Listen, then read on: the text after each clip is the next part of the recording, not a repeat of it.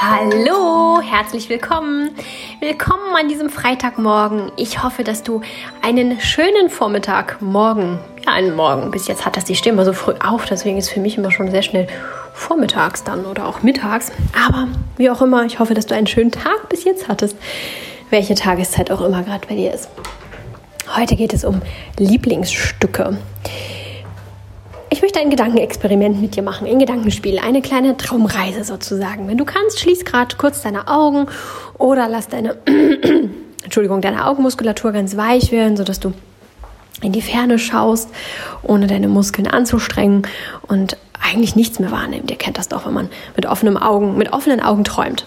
Dazu möchte ich euch gerade mal einladen. Also entweder Augen schließen oder mit offenen Augen träumen und stell dir vor, du stehst morgens auf, öffnest deine Augen, schaust dich in deinem Schlafzimmer um und siehst nur Dinge, die du liebst. Was auch immer da drin steht, viel oder wenig, aber alles, was du siehst, liebst du.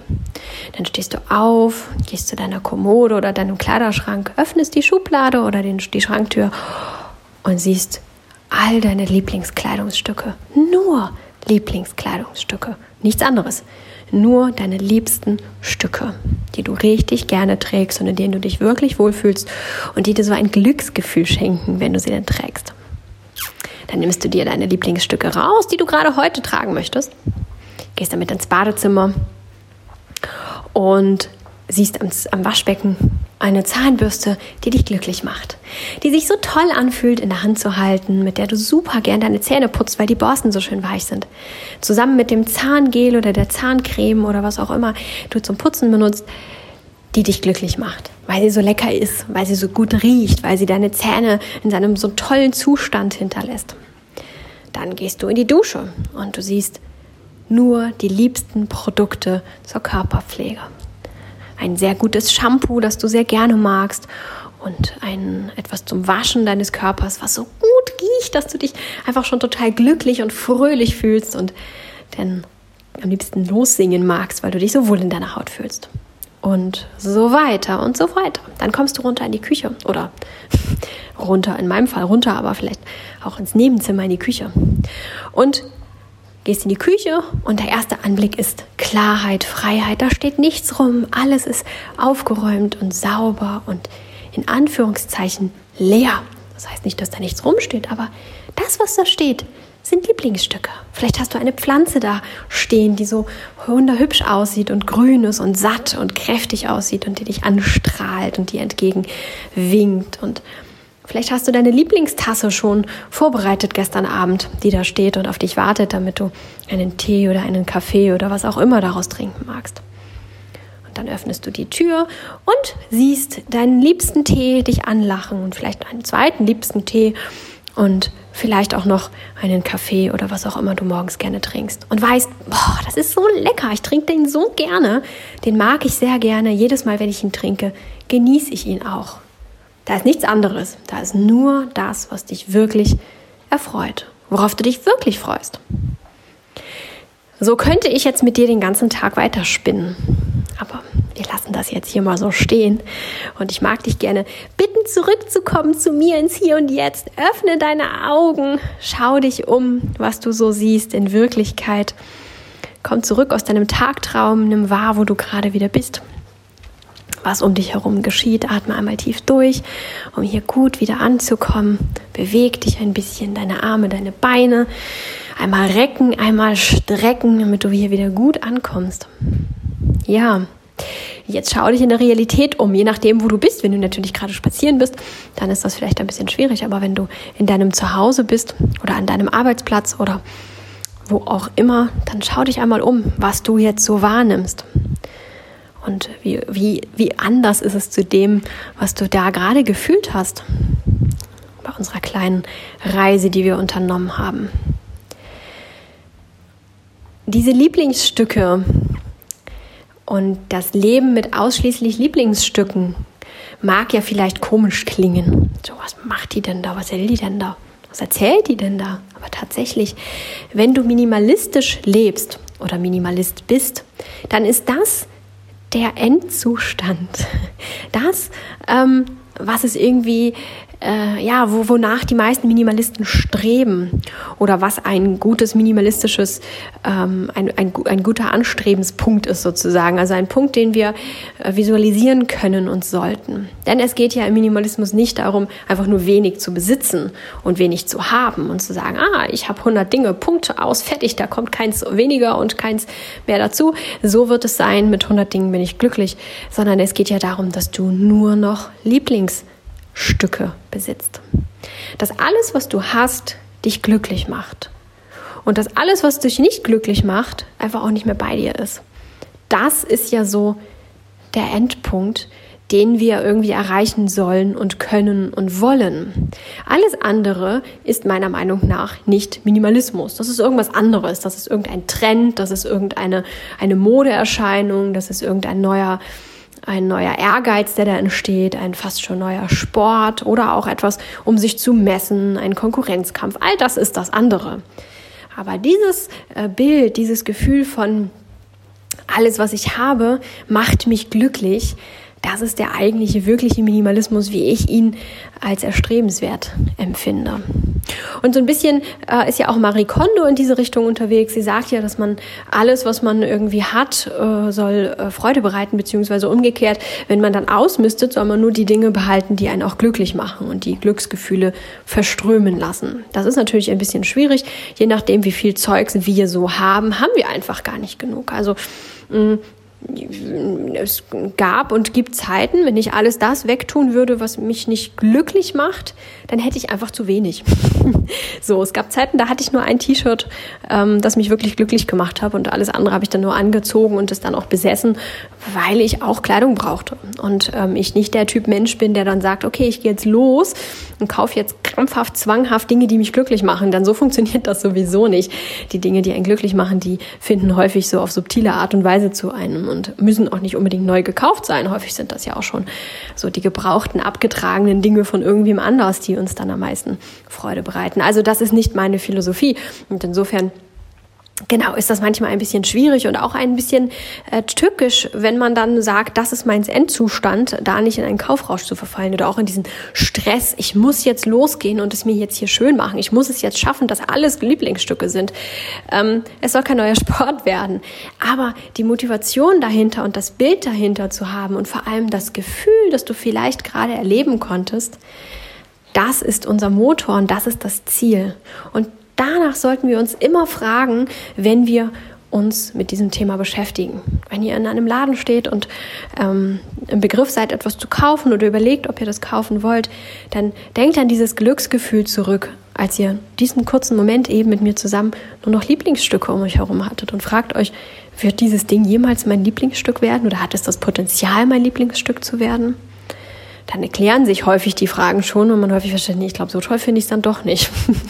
Oder ich weiß es nicht, ich denke nochmal drüber nach. Ähm, auch beim Ausmisten.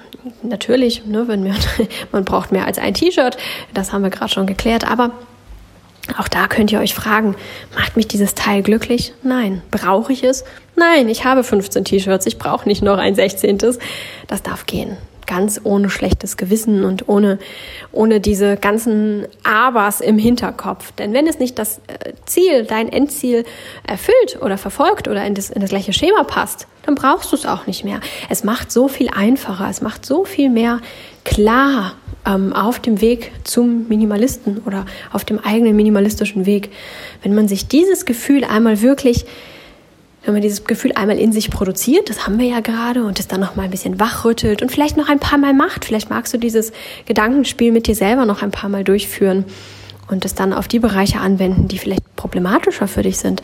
Vielleicht auf deinen Arbeitsplatz oder ähm, das Wohnzimmer oder ein anderer Bereich, der irgendwie total schwierig für dich ist, weil du dich da nicht wohlfühlst und dich irgendwie auch nicht so richtig trennen kannst und irgendwie alles ein bisschen schwierig ist empfinde es, fühle es und handle dann später nach dem Gefühl, nicht nach dem Verstand. Im besten Falle. Wie gesagt, einige Dinge muss man behalten. Wenn du ein Sechs-Personen-Haushalt bist, bringt es nichts, wenn du dich auf zwei Becher reduzierst. Und dann müsst ihr euch zu dritt immer einen Becher teilen. Also, das ist natürlich nicht die Idee dahinter, aber ich glaube, du hast verstanden, worum es geht. In dem Rahmen, in dem du dich bewegen kannst, achte auf dein Gefühl und verfolge dieses, wie ich finde, wunderschöne Endziel auch eine schöne Entspannungsmethode im Übrigen, wenn du ähm, ja, dich gerade irgendwie gestresst und angestrengt fühlst, dann wirst du merken, dass dich dieses Gedankenspiel entspannt und erleichtert und dir ein gutes Gefühl gibt, dich mit Glücksgefühlen durchströmt. Und jetzt stell dir mal vor, du könntest so leben. Wäre das nicht genial, den ganzen Tag mit diesem Glücksgefühl durch die Gegend laufen zu können? Ist das nicht auch Motivation wert, sich mit diesem Thema auseinanderzusetzen und den Weg weiterzugehen und vor allem auch dieses Ziel zu verfolgen. Nicht das Ziel, nur x wie viele Dinge zu besitzen, sondern eben das Ziel zu verfolgen, sich gut zu fühlen.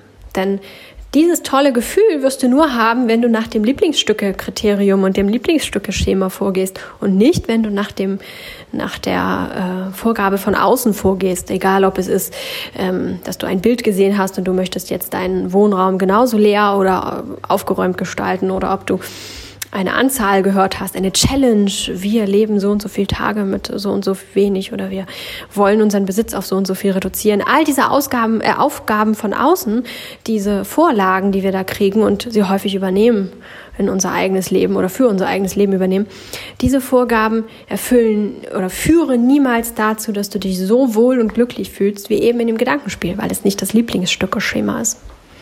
Genau, deswegen hoffe ich, dass ich dir ein bisschen Klarheit verschaffen konnte, wie du das Thema für dich ein bisschen aufdröseln kannst und aus diesen vielen komplizierten Gedankengängen herauskommst, die einfach nur mal da stattfinden in unserem Kopf, wenn wir uns mit dem Thema Minimalismus beschäftigen, weil auch so viel in den Medien damit darin, darum kursiert. Das ist ja inzwischen ein großes Thema geworden und auf den Social Media Kanälen und natürlich auch ganz viele Menschen, die bloggen und die da eine, einen neuen Sport draus machen, die es immer noch ein bisschen extremer ähm, ausgestalten, was ja, in deren, für deren Sichtweise sicherlich auch nötig ist. Denn wenn man es extremer macht, kriegt man mehr Aufmerksamkeit und es ist interessanter und man bekommt mehr Follower. Und wenn man natürlich darauf ausgelegt ist, möglichst populär zu werden und viele Leute zu erreichen und viele Leute ähm, zu beeindrucken, dann muss man immer noch ein bisschen extremer und ein bisschen mehr und ein bisschen sein als der nebenan oder als der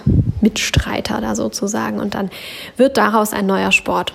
Und das mag für diese Menschen auch richtig sein, das möchte ich gar nicht irgendwie beurteilen, verurteilen oder sonst wie mich darüber auslassen. Das ist nur nicht meins, denn mir geht es darum, dass ihr glücklich seid und nicht darum, euch bei der Stange zu halten oder möglichst viele Follower oder sonst irgendwas zu bekommen. Und da ist natürlich die Lieblingsstücke-Theorie und das Lieblingsstück-Schema recht unpopulär. Aber trotzdem, meiner Meinung nach, das einzig wirklich richtige, gute, nachhaltige und ähm, Wohlfühlschema, das es da so geben kann.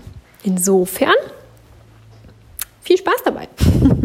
Und wenn ihr jemanden kennt, der ähm, den Minimalismus inzwischen schon zum Sport macht und sich stresst und so weiter, dann teilt den Podcast doch sehr gerne oder erzählt ihm einfach auch von der Lieblingsschema-Theorie und versucht den Menschen ein bisschen zu inspirieren und ihm das Leben ein bisschen zu erleichtern viel Spaß dabei, viel Spaß beim Lieblingsstücke finden.